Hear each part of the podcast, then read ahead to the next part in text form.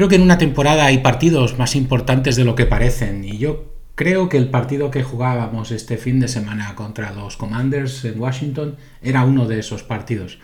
Era un partido clave porque tras una derrota dura contra Baltimore había que levantarse.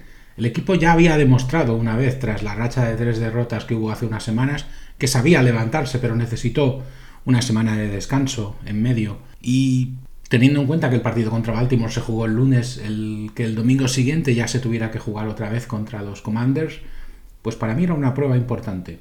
Y lo cierto es que la superamos con nota.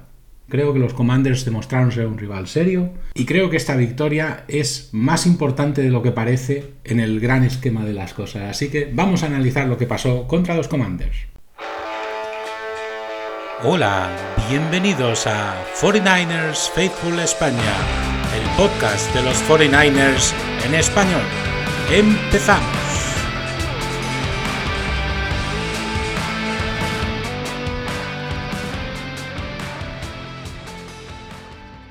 Bienvenidos a 49ers Faithful España, el podcast de los 49ers en español. Empezamos con el análisis del partido de la semana 17 de la temporada, semana 16 para nuestros 49ers, penúltima semana de temporada regular, en la que nos enfrentamos en Washington a los Washington Commanders, el equipo que estaba con un récord bastante negativo, un equipo ya sin opciones de postemporada, un partido clave para los 49ers que tenían que levantarse después de la dura y contundente derrota sufrida en casa en el Device Stadium, solo seis días antes ante los Baltimore Ravens. Lo cierto es que nuestros 49ers se levantaron del golpe, demostraron quizá no estar al mejor nivel posible, pero sí por lo menos haber limpiado muchas de las heridas que se podían haber hecho en el partido anterior ante Baltimore. Afortunadamente no hubo problemas de lesionados, luego hablaremos del asunto de McCaffrey, pero no hubo problemas de lesionados importantes, se pudo ganar el partido con cierta suficiencia, hubo una primera parte, luego hablaremos con más detalle, muy igualada diría yo, donde Washington mostró que es un equipo serio, tal como habíamos avisado, no iban a salir los Commanders a dejarse ganar ni a pasar el rato. Y lo cierto es que durante la primera parte dieron, sobre todo en el segundo cuarto, mucho trabajo. Luego en la segunda parte creo que la defensa de los 49ers tomó el comando del partido, nunca mejor dicho. Y la verdad es que pues al final salió una victoria que lleva premio añadido, ya que se unió a las derrotas de Detroit el día antes contra los Dallas Cowboys y de Filadelfia, sorprendente ante Arizona Cardinals en su estadio, demostrando que ambos equipos tanto Detroit como Filadelfia, están en una situación un poquito, un poquito difícil de analizar. Lo cierto es que en la NFC los equipos están llegando los favoritos, con algunas dudas, y me da la impresión de que ninguno de los, yo creo, grandes equipos favoritos de la NFC está en su mejor momento. Tal vez el que está mejor sea en estos momentos Dallas, pero bueno, poco a poco. Victoria, por lo tanto, de San Francisco 27 a 10 en Washington. San Francisco se pone con 12 victorias y 4 derrotas. Ya tiene el número 1 de la NFC asegurado. Se necesitaba la combinación, era muy difícil que se diera. Necesitaban derrotas, de, aparte de la victoria de los 49ers, derrotas de Detroit y de Filadelfia. La derrota de Detroit entraba dentro de las posibilidades, jugaba Detroit ante los Cowboys, el partido tuvo un final muy, muy, muy controvertido, con para mí una extraña decisión de los Lions por no chutar el extra point. todavía no entiendo muy bien por qué. Algo se me escapa porque no entiendo por qué con 20 a 19 abajo y a pocos segundos del final no entiendo la duda entre ir a por un punto o ir a por dos. Yo, yo habría ido a por uno y a garantizar la prórroga. Yo no entiendo muy bien lo de ir a por dos. Hubo algo de jaleo con el arbitraje en este partido.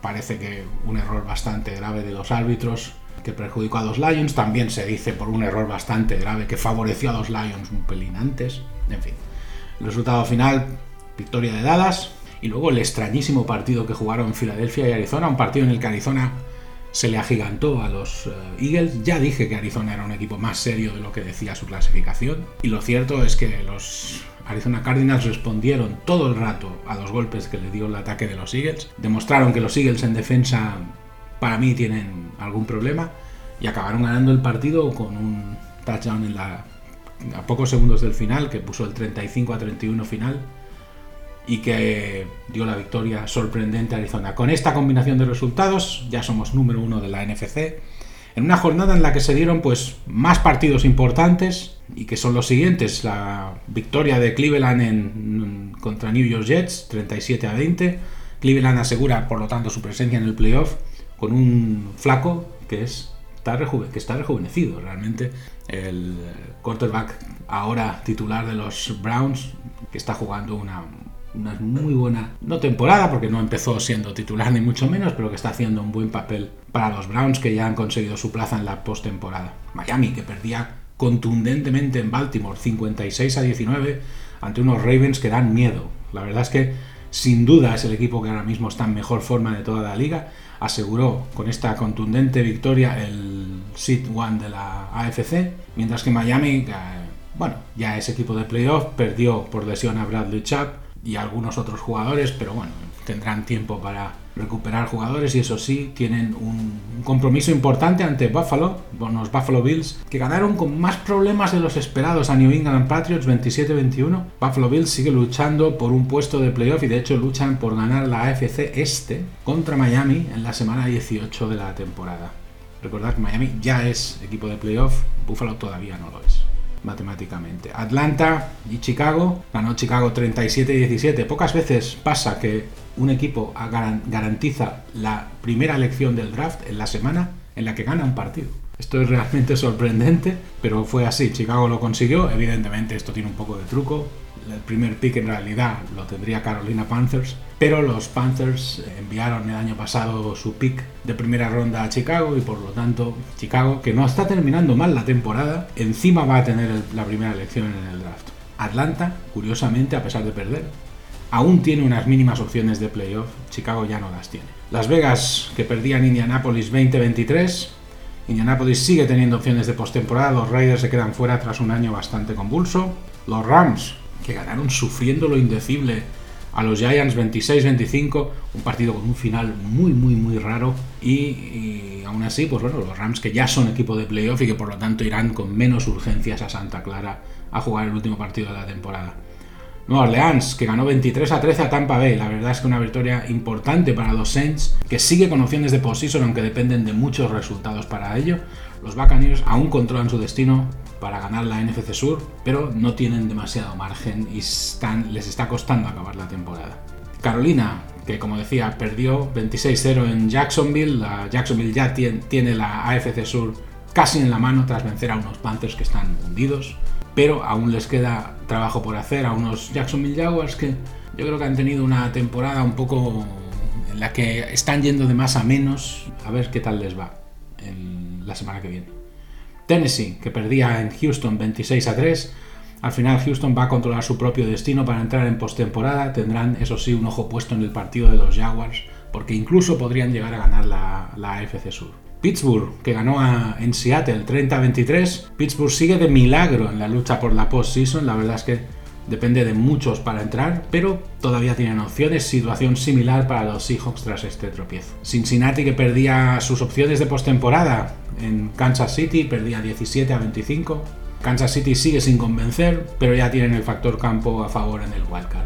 Y Green Bay, que ganaba 33 a 10 en Minneapolis, a los Vikings. Green Bay controla gracias a esta victoria su destino para entrar en postemporada, los Vikings ahora dependen de terceros, aún tienen alguna opción. Lesiones. Este tema es importante. Siempre digo que las lesiones son un factor clave en una temporada para un equipo de NFL, sobre todo si se tiene la intención de ganar el título, es muy importante.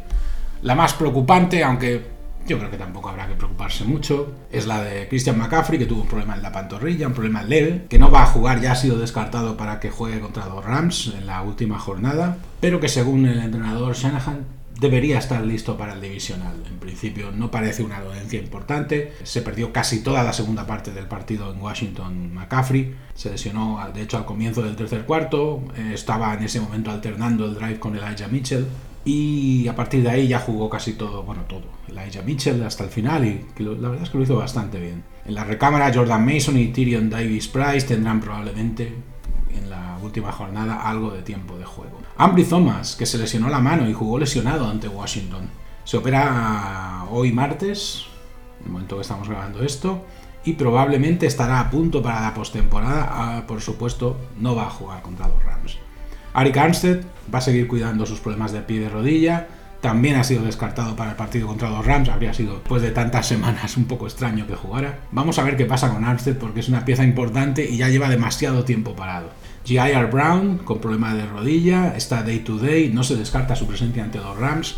Aunque habrá que ver primero si está bien del todo, porque si no está bien del todo, teniendo en cuenta los pocos jugadores que tiene San Francisco para las posiciones de safety, es posible que se le reserve en el partido de, los Rams. Jawan Jennings y Jalen Moore, ambos en protocolo de conmoción, está por ver si lo van a superar a tiempo para jugar en el partido contra Los Ángeles Rams en la última jornada. Yo creo que si lo superan el protocolo, yo creo que ambos tendrán minutos porque no han tenido demasiado tiempo de juego últimamente y les vendría bien. El Tyden Ross Dooley que lleva unas semanas con unos problemas de tobillo importantes y seguramente tampoco va a jugar contra Los Ángeles Rams.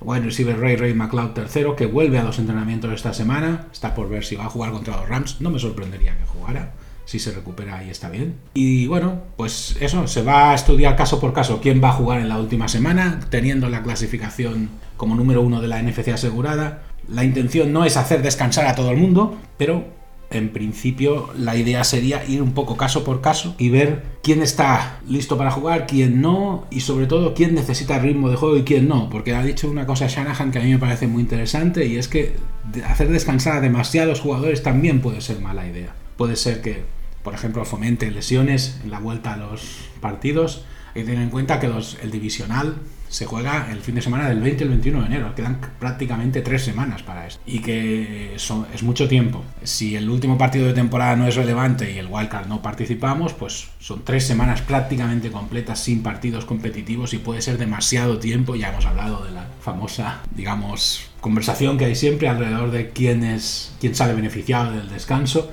Yo creo que a los 49ers de estas últimas semanas donde se ha empezado a acumular una gran cantidad de lesiones, conseguir el 1 de la NFC les va muy bien, en principio, pero hay que andar con cuidado con las bajadas de tensión competitiva que, puedes, que pueden comportar este tiempo de descanso tan largo. Una noticia más que pasó durante el partido, de hecho Purdy lo consiguió casi al final del partido, Brock Purdy conseguía el récord de la franquicia, el récord de los 49ers, de yardas de pase en una temporada, superando la marca del año 2000 de Jeff García. Ten en cuenta una cosa, ahora actualmente los equipos juegan una semana más, que por ejemplo cuando lo consiguió Jeff García, Jeff García necesitó 16 partidos, pero es que Brock Purdy lleva 16 partidos. Por si quedan dudas sobre la, entre comillas, validez de este récord, Brock Purdy ha superado el récord de García con el mismo número de partidos.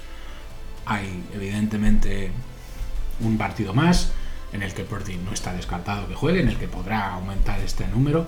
Evidentemente que los récords de este tipo, yardas de pase en una temporada, se ven beneficiados por el partido extra, pero no me parece que sea menor el hecho de que ya que ha conseguido el récord, lo ha conseguido en 16 partidos y no en 17. Bueno, pues seguimos con curiosidades de Washington, ya que el partido se jugó en Washington y vamos a seguir con algunas cositas más sobre la capital de, los Estados Unidos, Washington, D.C., recibe más lluvia que Seattle. Solo son unas dos pulgadas más en promedio por año, pero sigue siendo un dato sorprendente, ya que si una ciudad se identifica con la lluvia es Seattle y no Washington, D.C. John Adams fue en realidad el primer presidente que vivió en la Casa Blanca. Curiosamente, George Washington nunca vivió allí, fue construida después de su muerte. No todos los presidentes han vivido en la Casa Blanca, por lo tanto, todos menos uno, George Washington, han vivido y trabajado en este emblemático edificio. Otro dato sobre la Casa Blanca es que hay 35 baños, también hay 132 habitaciones y 6 niveles en la residencia. Además, son también a tener en cuenta el hecho de que, por ejemplo, hay 412 puertas, 147 ventanas. Este dato a mí me parece sorprendente. 28 chimeneas, 8 escaleras y 3 ascensores me sorprende lo de las chimeneas. Solo hay un presidente de Estados Unidos enterrado en Washington, D.C. Es el presidente Woodrow Wilson, que está sepultado en la Catedral Nacional de Washington. El Memorial de Lincoln es famoso más que por honrar al honesto Abe. El monumento se creó apenas dos años después del asesinato de Abraham Lincoln. También fue donde Martin Luther King Jr. pronunció su famoso discurso I Have a Dream en 1963. Bueno, pues vamos a analizar lo que fue el partido contra los Commanders, un partido que puede parecer que no tuvo demasiada historia. Yo personalmente creo que es un mérito que los 49ers ganaran el partido de la manera que lo ganaron. No jugaron para nada ante un equipo que estaba de capa caída y hundido y con pocas ganas. Yo creo que incluso había ciertos, ciertas ganas en, los comandos de demostrar precisamente ante un gran equipo que, bueno, pues que ellos también son jugadores válidos. Hay que tener en cuenta que este equipo, como dije en la previa, yo creo que se enfrenta a un cambio profundo de cara al próximo año. Y puede haber jugadores en los Commanders que se quisieran reivindicar y aprovechar el hecho de que jugaban ante un rival con visibilidad como es San Francisco para decir, bueno, pues aquí estamos, ¿no? No jugaron mal los Commanders. Los Commanders yo creo que se empezaron a venir abajo cuando la defensa de San Francisco les apretó en la segunda parte, pero en la primera parte estuvieron muy bien y para mí estuvieron el partido muy igualado hasta bien entrado, diría yo, el tercer cuarto. Aún así, me parece además desde la perspectiva de nuestro equipo, de los 49ers, me parece muy interesante ganar este partido de la manera que se ganó, con solvencia. ¿no? Yo creo que era fácil que el equipo trara una cara distinta a la que habíamos visto últimamente tras la derrota contra Baltimore, más falta de confianza, con automatismos dejando de funcionar. Yo creo que hay cosas, por ejemplo, que me preocupaban un poquito, como los errores en los placajes, que parece que poco a poco se van solucionando.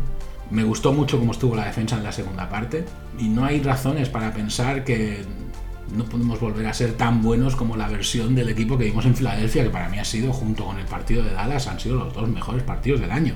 No solo por ganar a grandes rivales, sino por cómo se jugaron esos dos partidos. Fueron claves las, para mí, dos cosas. Primero, dejar a Washington en apenas 62 yardas de carrera y menos de 200 yardas de pase, muy, muy poquita producción ofensiva de dos commanders. Ya dijimos que era un equipo con problemas en ataque, pero los 49 jugaron muy en serio en defensa y aunque solo fueron dos las intercepciones que se consiguieron, que pueden incluso haber, hay quien dice que está muy bien, está muy bien desde luego, hay quien dice que es poco, contra un equipo débil como los Commanders. Yo creo que como los Commanders no perdieron en ningún momento la cabeza, me parecieron dos intercepciones clínicas. Mm, San Francisco falló en conseguir lo que consigue, por ejemplo, Baltimore, que consigue hacerte pagar cualquier fallo con, con digamos, con un alto coste. Yo creo que, por ejemplo, en una de las dos intercepciones San Francisco no consiguió nada y en la otra me, parece que sí que consigue anotar un, touchdown, pero pero el hecho de hacer pagar los errores creo que ahora mismo es lo que diferencia a Baltimore del resto. Es decir, Baltimore consiguió, esto es un paréntesis, Baltimore consiguió que los dos minutos finales de la primera parte contra Miami, en un partido que Miami estaba controlando bastante bien, fueran un verdadero infierno para los Dolphins que prácticamente en dos minutos perdieron el partido. Y fue por errores forzados en cierta manera, más que por errores propios, por errores forzados por unos Ravens que no solo te hacen fallar, sino que encima te lo hacen pagar caro. Y yo creo que en ese sentido veremos el partido contra Baltimore, el que jugó nuestro equipo. Lo veremos con otra perspectiva si cuando la temporada vaya avanzando y veamos qué es lo que le hace Baltimore a los equipos con los que juega.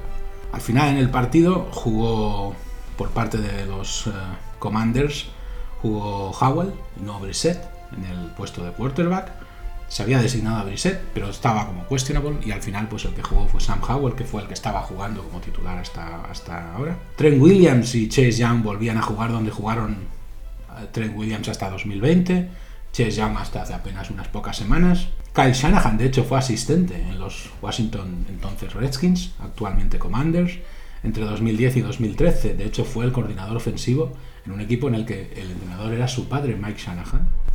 Y bueno, pues una cierta cantidad de conexiones ¿no? entre los 49ers y los Washington Commanders. ¿no? El partido empezó con los 49ers atacando en un drive, yo creo que correcto, no espectacular, pero sí correcto, que acabó en un field goal convertido por, por un Jake Moody, que por cierto, otro paréntesis, está teniendo una temporada que quitando el error de Cleveland, pues una temporada bastante buena la que está teniendo Moody, el rookie tan cuestionado de tercera ronda que está haciendo una temporada para mí bastante válida. Tras este inicio, la defensa de San Francisco eh, salió al campo, mostró la mejor cara ante un ataque de los Commanders, que sí es verdad que no es el mejor de la NFL, pero al que forzó a, a un punt. El siguiente drive de los 49ers acabó en un buen touchdown, muy bonita la jugada, con un bloqueo muy bueno de Charlie Warner, un, un que juega relativamente poco en los 49ers y que puso un muy buen bloqueo para que Divo Seymour entrara por la izquierda prácticamente sin que no le rozara nadie. Una jugada muy bien hecha que acabó un drive de 63 yardas y bastante largo en tiempo para que los 49ers se pusieran 10 a 0 en el marcador. A partir de ahí, pues bueno, el segundo cuarto fue más bien de los eh, Washington Commanders. Los Commanders se vieron 10 a 0, empezaron sin embargo a jugar un poquito mejor. Consiguieron dos drives de 46 y 84 yardas que acabaron uno en field goal y otro en touchdown. El pase les estaba empezando a funcionar bien, usando una variedad de receptores, sobre todo usando a McLaurin, a Gibson y a Robinson, sus quizá mejores jugadores teniendo en cuenta que estamos hablando de receptores y hemos nombrado a dos, dos corredores, pero es que tanto Antonio Gibson como Brian Robinson son buenos jugadores a, pesar de su condición de running back, como receptores de pases. Y luego uh, Tyler McLaurin, pues que pues la verdad es que es un buen, buen receptor. San Francisco, de hecho, tuvo que hacer un punt entre estos dos drives de 46 y 84 yardas que Washington consiguió convertir en puntos y poner el, el marcador en empate pues San Francisco entre esos dos drives tuvo que hacer un pan. O sea que las cosas no funcionaban, tampoco había una alarma muy grande, pero no funcionaban demasiado bien. Ah, antes de ir al descanso, sin embargo, yo creo que el ataque de San Francisco se puso un poco las pilas, jugó en modo, vamos a decir, cauteloso, sin intentar forzar demasiado las cosas, y consiguió un drive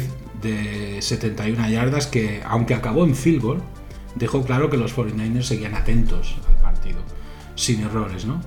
McCaffrey estuvo cargando con buena parte de la responsabilidad de este drive. Empezó así la segunda parte con los commanders que tenían posesión y llegaba el momento de, digamos, marcar territorio, ¿no? de, dejar claro a los commanders quién, quién había venido a mandar en este partido y en ese sentido la defensa tuvo que dar un paso adelante, lo dio, forzó un punt a los, a los eh, commanders y tras ello pues un touchdown de Elijah Mitchell, que a partir de este momento tuvo mucho, bueno, tuvo casi toda la segunda parte para jugar.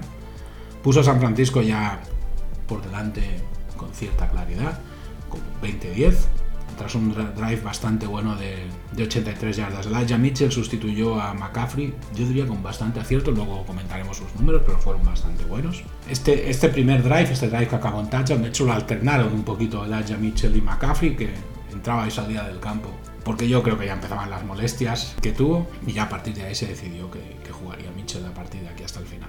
Tras este touchdown, otro paso de la defensa, llegó la primera de las dos intercepciones que hubo a Sam Howell.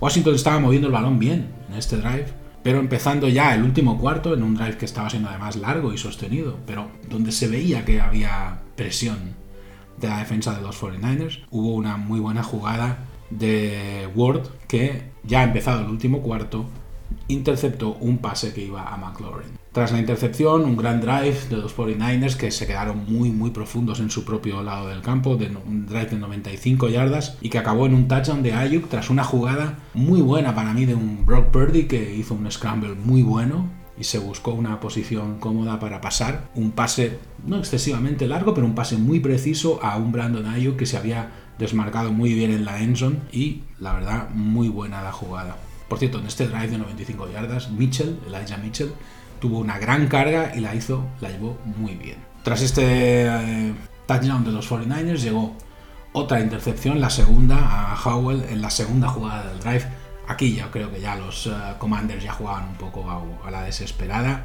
El partido ya estaba en el marcador final, en el 27 a 10 y, hubo una intercepción a Howell que en su segunda jugada, en solo 30 segundos en el campo, esta vez fue de, de Modor Lenoir, Lenoir, y prácticamente era la sentencia del partido. Tras esta jugada, los 49ers hicieron un buen drive en ataque.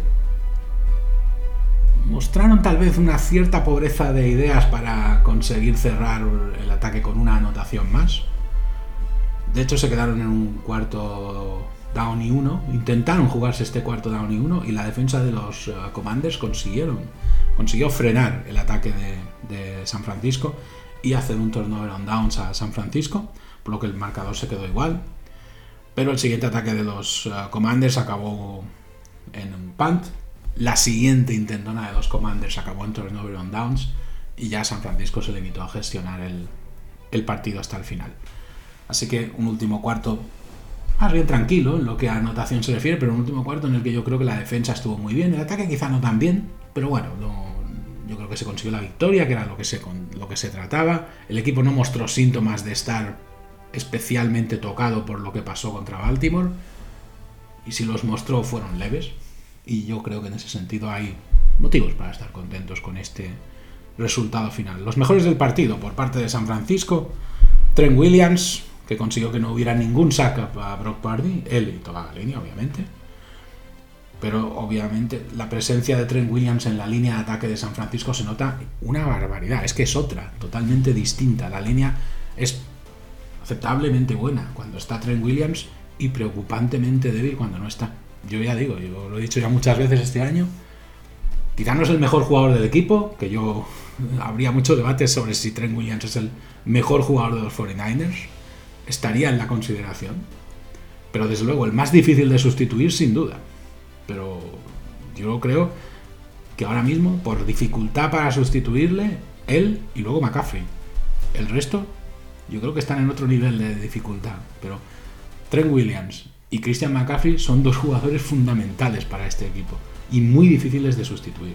Brock Purdy, 230 yardas, 22 de 28 en pase, 2 touchdowns, 8,2 yardas por pase completado, un rating de 124,7, muy bueno el touchdown improvisado, en el que hizo un buen scramble y acabó buscando y encontrando a Ayuk muy bien, y buena reacción tras el peor partido de su carrera en la semana, por cierto, en la que fue su cumpleaños, y demostrando pues que se supo levantar a tiempo y una semana donde le han caído muchos palos a Purdy, donde prácticamente ya se le ha descartado de la lucha por el MVP.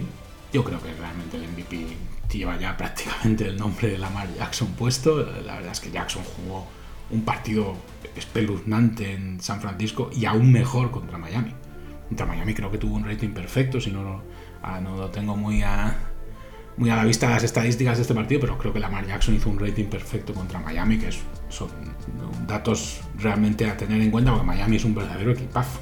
Y hacer un rating perfecto contra un equipo como Miami es muy, muy, muy meritorio. Brandon Ayuk, 114 yardas de recepción, un touchdown, ha pasado las 1000 yardas de recepción en la temporada.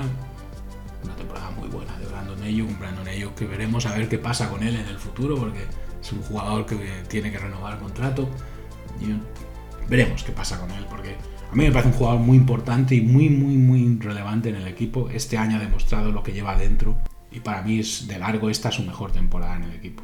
Digo Samuel, pasó un poco de puntillas por el partido, pero consiguió cosas interesantes. Cinco, recibió 5 pases, 37 yardas, que no es mucho, pero un touchdown de recepción. Y luego hizo 3 carreras y 35 yardas. Yo creo que es un poco una especie de versión B de McCaffrey, sin ser. sin querer ponerle muy muy por detrás de McCaffrey, pero, hay que tener en cuenta que digo, Samuel es receptor, McCaffrey es running back. Pero el estilo de juego de los dos es muy similar. Y la verdad es que a mí me está gustando mucho la temporada de Diego Samuel. Ha tenido algún problema físico. Creo que se ha encontrado la manera justa de utilizarle a Diego Samuel. Y creo que, que realmente es un jugador muy, muy, muy necesario en este equipo. George Kittle, Tres pases recibidos, 29 yardas. Durante el partido llegó a las 1000 yardas de recepción en la temporada por tercera vez en su carrera, en su línea. Yo creo que tuvo un partido menos lucido que, que otros, pero estuvo muy colaborativo, muy trabajador y muy bien. McCaffrey, que a pesar de dejarse prácticamente medio partido, hizo 14 carreras con 64 yardas y cuatro pases recibidos con 27 yardas, lo cual, teniendo en cuenta que jugó medio partido, son números, o sea, la proyección le llegaba a un partido de muchísimas, muchísimas yardas, tanto de pase como sobre todo de carrera. Y la verdad es que estaba jugando bien, yo creo que con buen criterio se decidió no forzar, es un jugador que lleva una carga muy grande, McCaffrey, del equipo, y es mejor reservarle. Elijah Mitchell, en el rato que estuvo, que hay que tener en cuenta que jugó más o menos medio partido. Elijah Mitchell hizo 17 carreras, 80 yardas y un touchdown. Yo creo que demostrando a muchos que no tenemos por qué tener dudas con Elijah Mitchell. Es un gran número 2, de los mejores RB2 de la liga y un, un jugador que nos puede ayudar y mucho. Porque van a haber muchas miradas y mucha atención encima de McCaffrey y tener a otro siempre va bien, y más uno si tiene las garantías que presenta Elijah Mitchell. Salvarius Ward, otra intercepción para Ward, solo dos pases completados por Washington contra él como defensor, permitiendo entre los dos pases un total de cuatro yardas al ataque de, de los Commanders. Quinta intercepción del año para mí. Yo diría que la conversación para ser considerado quizá uno de los mejores jugadores de secundaria de toda la liga. Y un fichaje en su momento salió muy caro y que levantó alguna ceja, pero yo creo que un fichaje muy muy bueno para los 49ers, que recordemos que tenían serios problemas en la secundaria y que una buena parte de esos problemas se solucionaron con la llegada de este jugador.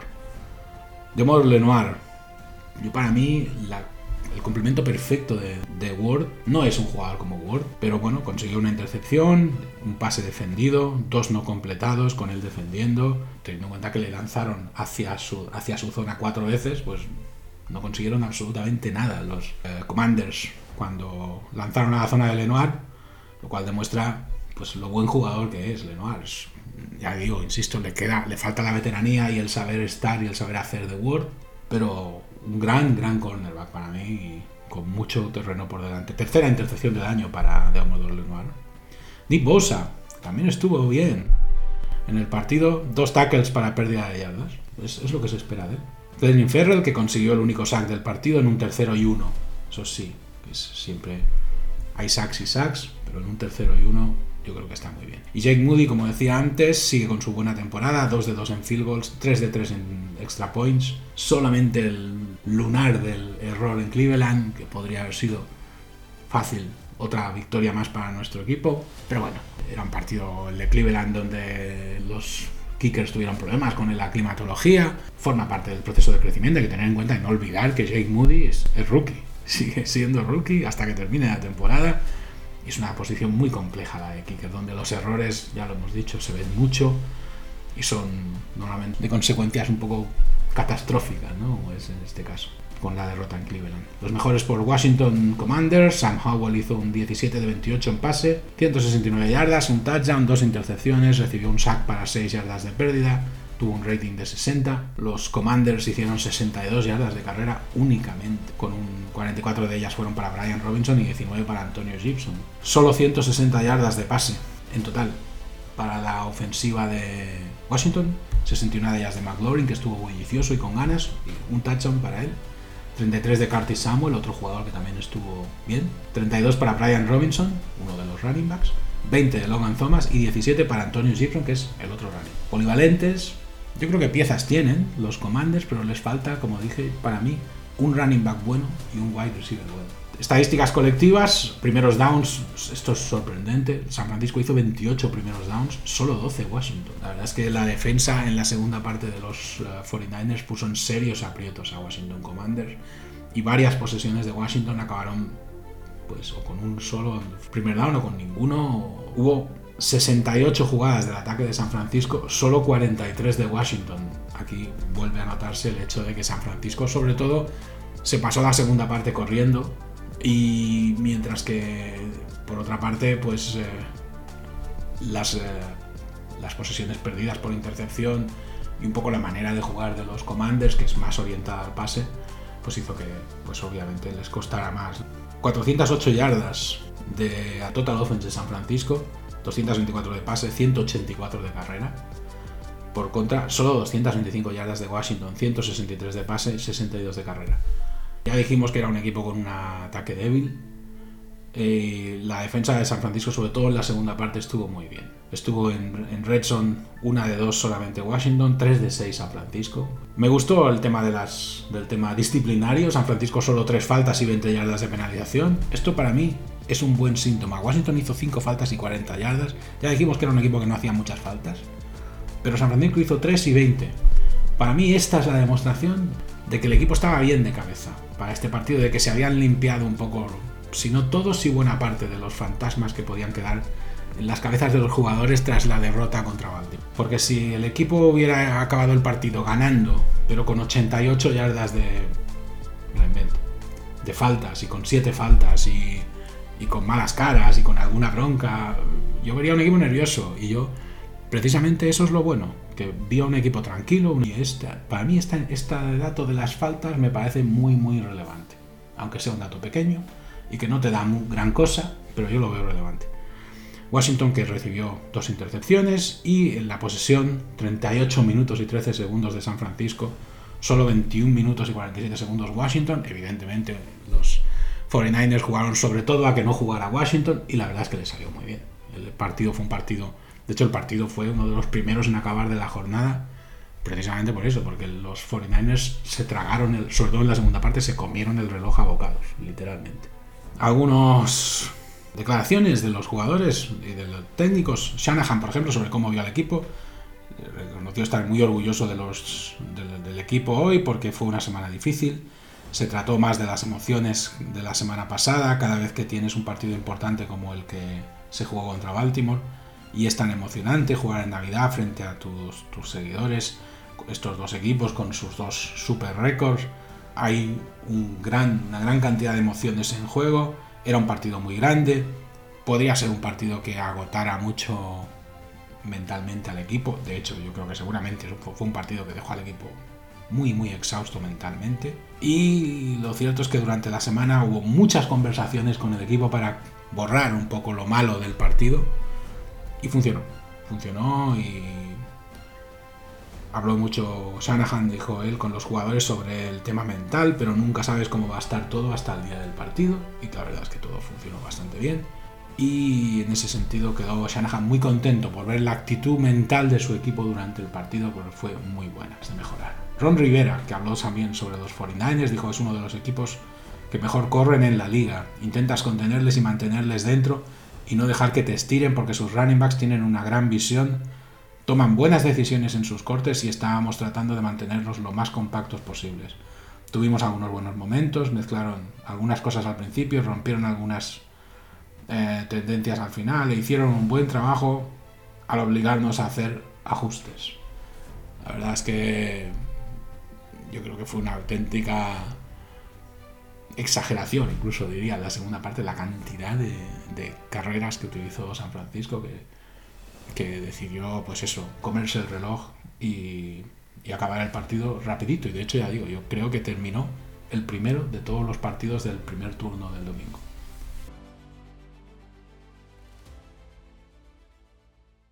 Bueno, última tanda de curiosidades sobre la ciudad de Washington. La Biblioteca del Congreso es la biblioteca más grande del mundo. Hay más de 160.000 objetos en su colección, incluidos 6.000 libros originalmente propiedad de Thomas Jefferson. El mercado de pescado más antiguo de Estados Unidos no está en Seattle, sino en eh, Washington, D.C. El mercado de pescado de Main Avenue abrió sus puertas en 1805 y ha estado funcionando desde entonces. Algunas cosas nunca cambian. Si bien la mayoría de los edificios de la ciudad de Washington han cambiado a lo largo de la historia. La Old Stone House data de 1765 y no ha cambiado desde entonces. Se puede ver el obelisco más grande del mundo cuando visites la ciudad, el monumento a Washington que se eleva a 555 pies y 5 y poco pulgadas, es también el obelisco más alto del mundo. La ciudad lleva el nombre de Cristóbal Colón. DC significa Distrito de Columbia y se consideró así en honor al famoso explorador. Y finalmente, la última curiosidad, se está considerando Washington DC sea un estado por per se, que sea el estado 51. Hay mucho más en Washington DC que monumentos y flores de cerezo. Washington DC tiene más residentes que algunos estados de la, Unión, por ejemplo, con 706.000 residentes. Está más poblado que los estados de Wyoming y, y de Vermont. Esta es solo una de las razones por las que sus residentes y representantes están presionando más que nunca para que se convierta en un estado de derecho propio.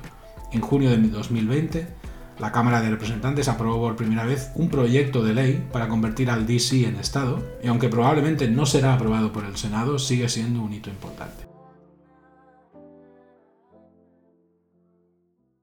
Suscríbete a nuestro podcast, busca 49ers Faithful Spain en las principales plataformas de podcast Spotify, Apple Podcasts, Amazon Music, iBox, Castbox.fm, Google Podcast. Los enlaces a todas estas plataformas disponibles en nuestra página web 49ersfaithfulspain.transistor.fm. Estamos también en X, antes conocido como Twitter, e Instagram. 49ers Faithful ES en los dos casos. Bueno, pues este habría sido el análisis de este partido en, Washington. Yo creo que es, era un partido, ya digo, clave, era un partido para limpiar la mente, para ganarlo, para que no se lesionara si podía ser nadie más.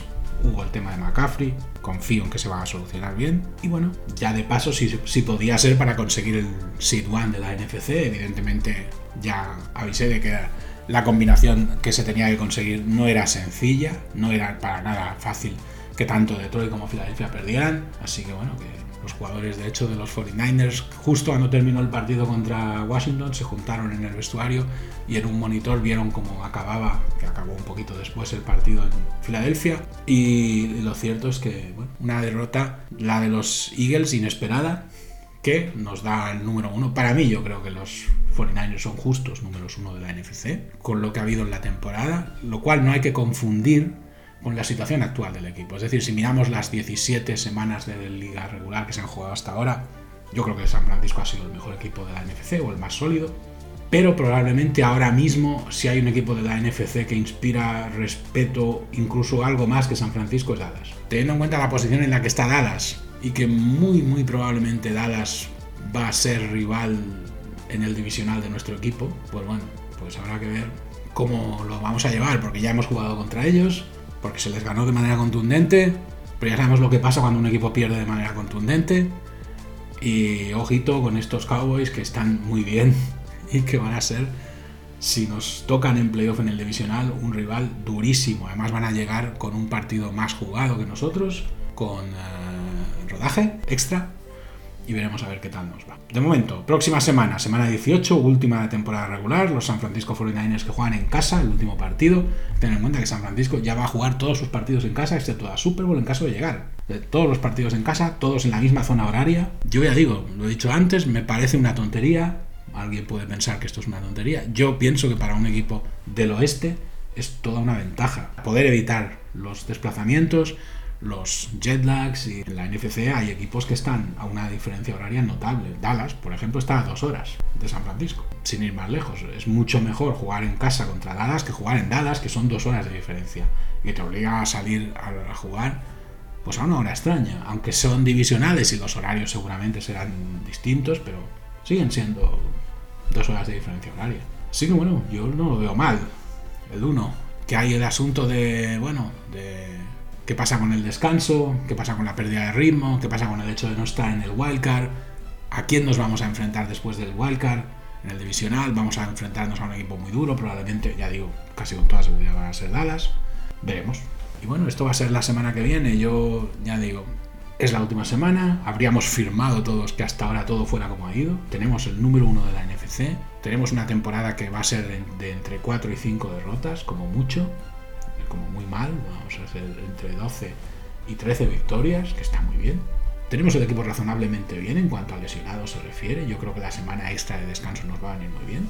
Y vamos a ver qué, pasa, cómo queda el cuadro de playoffs, cosa que conoceremos la semana que viene y a ver quién nos toca y cómo nos toca y, y vamos a ver qué pasa. Esto sigue y todavía estamos más que bien colocados, diría yo, para conseguir el sexto título.